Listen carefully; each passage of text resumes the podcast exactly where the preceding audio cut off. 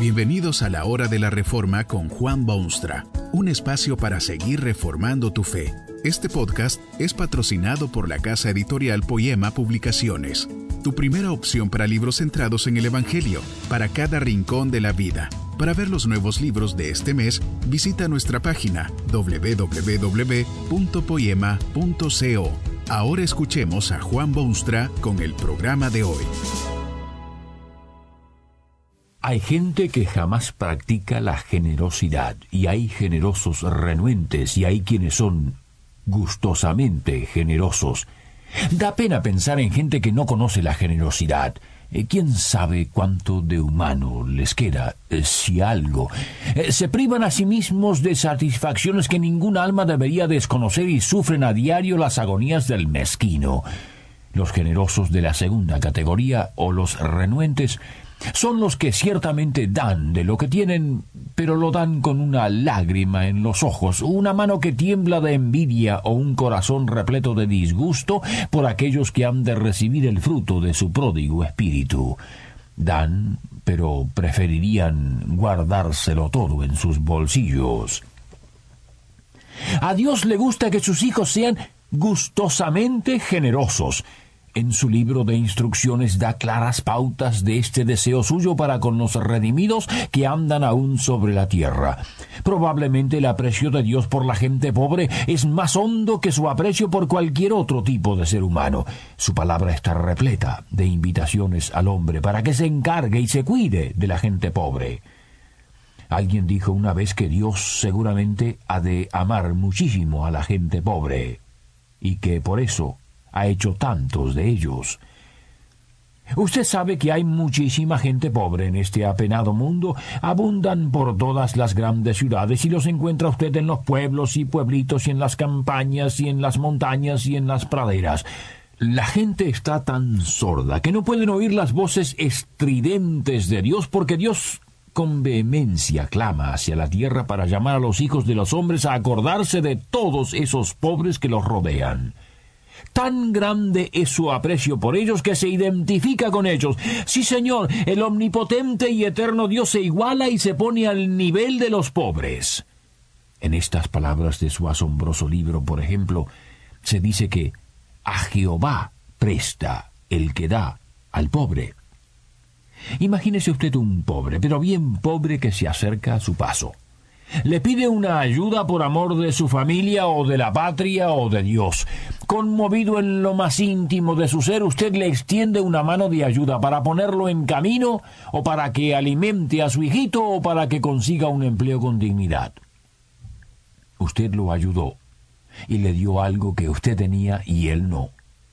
Dios dice en su palabra que esto es de suprema importancia, pero también se soslaya su interés de que usted, en alguna forma u otra, sea premiado por su acto de caridad genuina.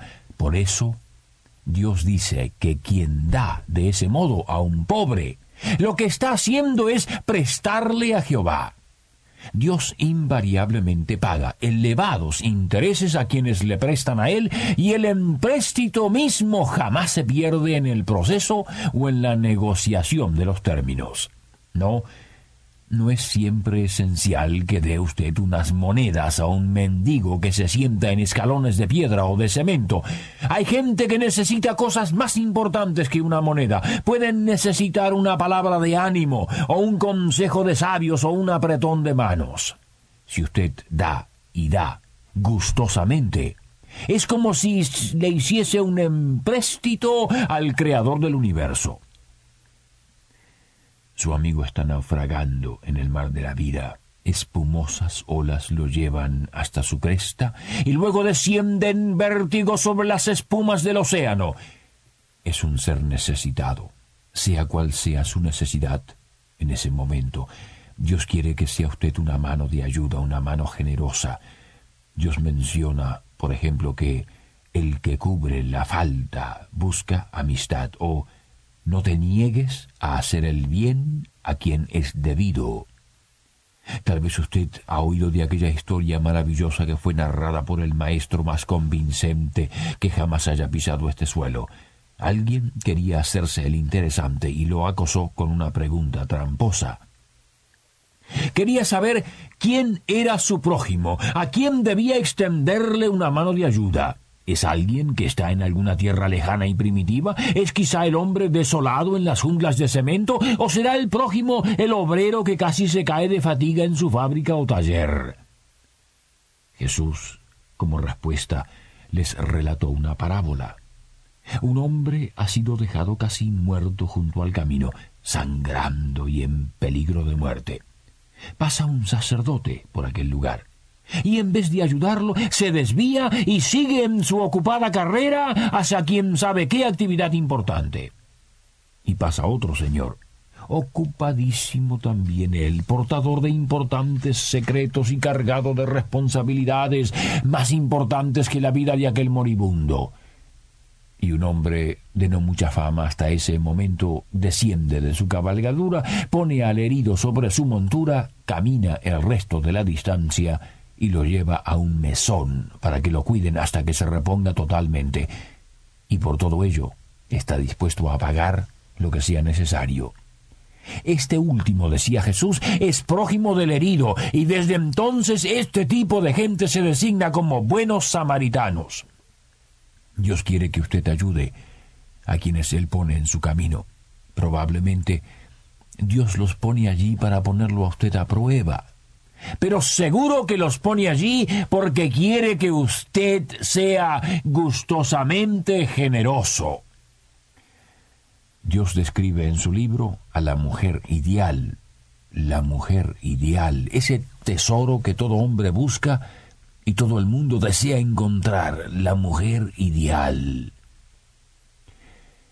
Dios la describe en términos muy claros y precisos, pero entre las virtudes que posee la mujer ideal está esta. Alarga su mano al pobre y extiende sus manos al menesteroso. Los profetas de Dios condenaron severamente a quienes explotaban al pobre y se aprovechaban del necesitado, y Dios promete las más ricas recompensas a quienes toman en cuenta a los pobres que hay en el mundo. Cuánta falta hacen estas ideas en este mundo moderno. Hay tal egoísmo que a nadie le interesa el bienestar ajeno. Hay tanta sed de riqueza material que no hay ni un pedazo de pan para el que agoniza de hambre. Hay tanto que hacer que nadie tiene tiempo para el que llora en su cámara secreta. Nadie alarga su mano al pobre ni extiende sus manos al menesteroso.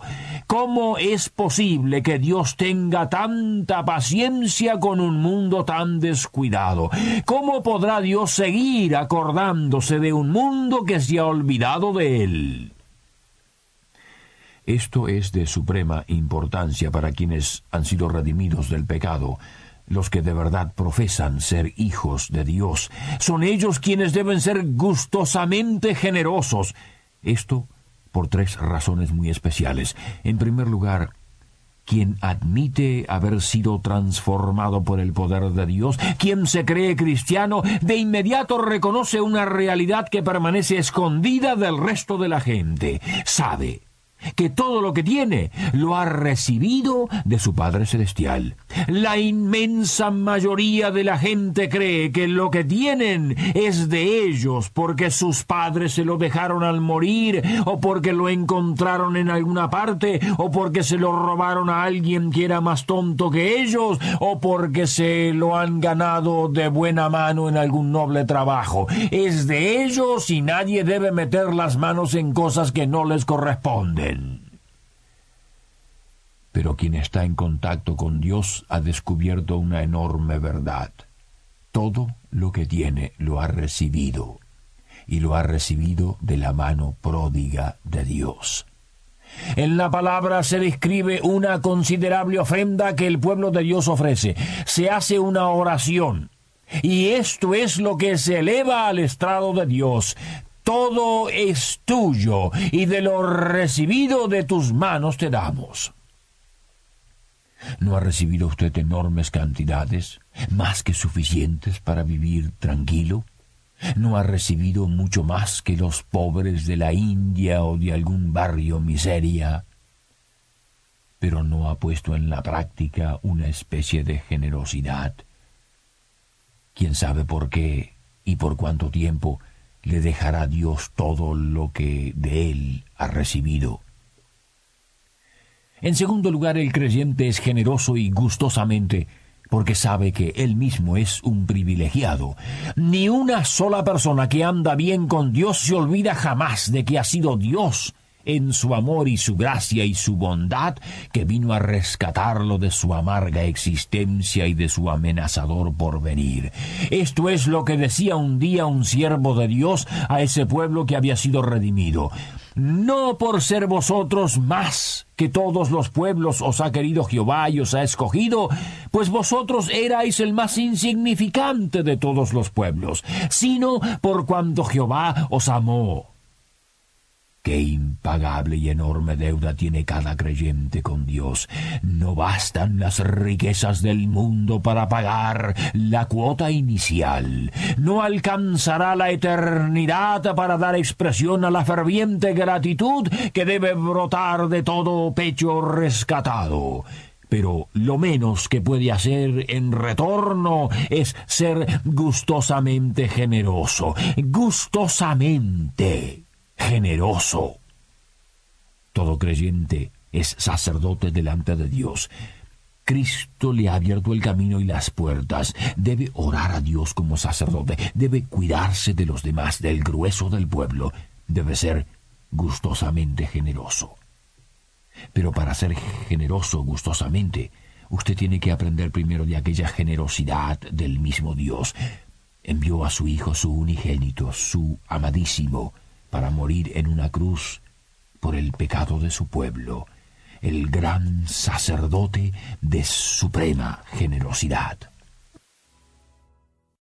Que este mensaje nos ayude en el proceso de reforma continua según la palabra de Dios. Si quieres profundizar en la exposición bíblica, puedes buscar más recursos en www.poema.co. Allí encontrarás libros que te ayuden a entender la palabra de Dios y aplicarla a tu vida.